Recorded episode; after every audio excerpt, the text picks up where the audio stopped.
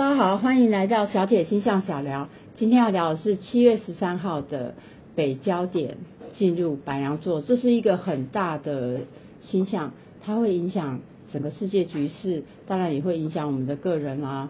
嗯，北焦点进入白羊座，代表了军事冲突，还有反政府组织这两个大方向，对大局势来讲。那么我们特别请到特雅老师来跟我们分享。那关于这两个方向，特雅老师对最近的世界局势有没有什么观察呢？嗯，首先北焦点其实是代表大环境，它围绕黄道十二宫走一圈，大概需要的时间是十八年。那白羊座是黄道十二宫的开端，所以也是十八年循环的一个。结束或者是开始，所以为什么刚才小铁老师说这个是会影响未来十几年的世界局势？嗯，那白羊座也是代表啊军事，所以其实军事的行动可能也会更加多。嗯，就看最近俄罗斯那一边，其实也有呃雇佣兵的一些叛乱，去反对普丁的政权。所以这个就是反政府组织的部分，对不对？那还有军事冲突或者是一些骚乱，对，呃，所以最近大家也可以看到，就是说法国也有爆发一些嗯骚乱，嗯，呃，他们就呃在整个国家可能就有一些抢抢劫啊的状况出现这样。那因为白羊座它是比较阳刚的能量，嗯所以当有人不满的时候，他们可能会更加倾向用一些武力或者是暴力的方式去表达他们的诉求。嗯嗯嗯嗯，对，所以北焦点进入白羊座，我们就可以看到，嗯，会有很多的军事冲突，或者是一些国内的骚乱这一些。当然啦，我想。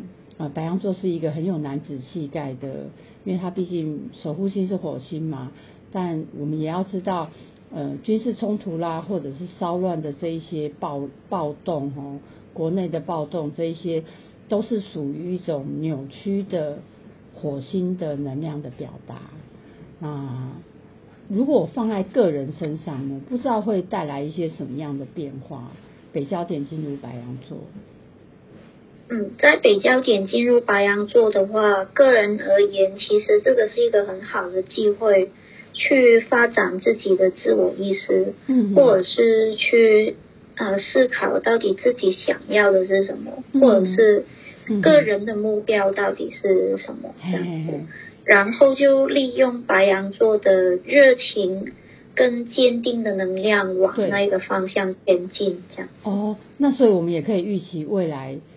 呃，人们会越来越重视，好像个人的权利、个人的权益这样之类的。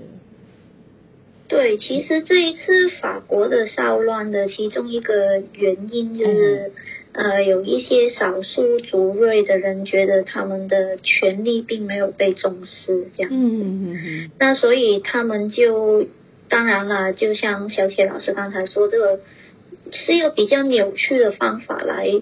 表达他们的需求，呃，要保护自己的利益这样子。对对对。但是我们也可以利用呃北焦点进入白羊座这一个能量去正确的就是表达自己的需求，而不一定要用暴力的形式去这样子做。对对对，因为我们的生活环境中也有很的确也存在很多个人权益被忽视的一个状态，这也是一个很好的机会。来做一个改变，这样对大环境的改变。那么我们就要注意喽，这个星象因为它是比较大，所以它影响的是全世界，会带来一些军。接下来我们都可以看到更多的军事冲突，还有反政府组织的一些嗯骚动啊，或者是暴动。今天我们的分享就到这里喽，嗯，拜拜，拜拜。